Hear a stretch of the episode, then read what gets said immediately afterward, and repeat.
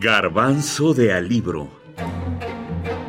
El autor es su escritura. Su obra. Una habitación propia. Virginia Woolf. La narradora.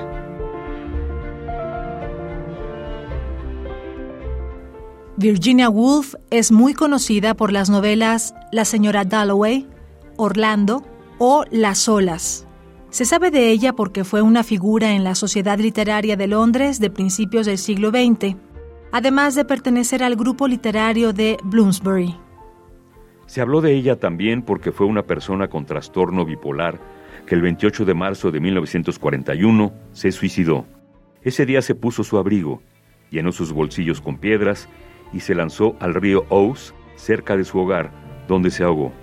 Pero es famosa sobre todo porque escribió un breve ensayo titulado Una habitación propia, con su célebre frase una mujer debe tener dinero y una habitación propia si va a escribir ficción, que la convirtió en figura del movimiento feminista internacional, además de ser uno de los textos más citados por exponer las dificultades de las mujeres a lo largo de la historia en comparación con el hombre, sobre todo si deseaban crear o escribir.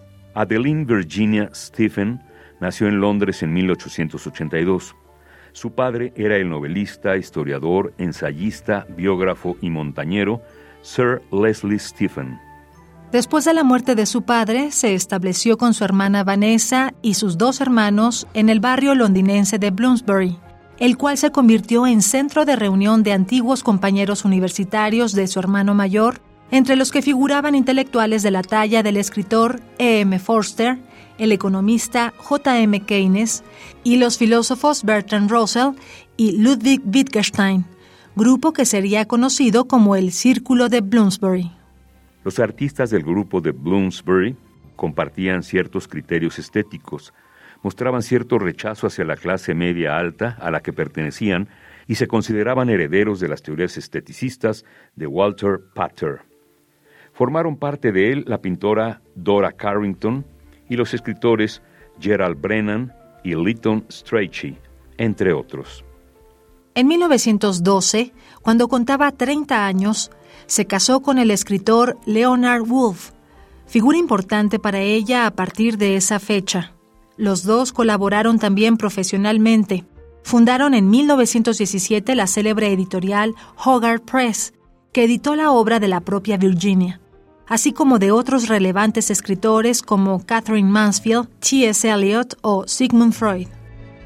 Bueno, Virginia Woolf es una autora fundamental para el siglo XX. Ella y James Joyce pues son referentes de la literatura moderna en el sentido de la invención de lo que se llama flujo de conciencia, o sea, un personaje que está pensando en el tiempo real y tenemos ahí como una deriva del inconsciente.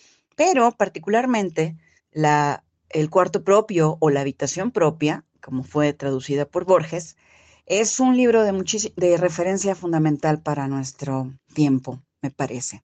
Es originalmente una, era una, originalmente era una conferencia para la Women's League de la Universidad de Cambridge, que Virginia Woolf fue invitada a hablar y puede entenderse, por supuesto, como un ensayo muy bien estructurado o un texto de no ficción, pero lo que permea en el texto es también una especie de carta de reclamo, ¿no? Podríamos decir a quien corresponda.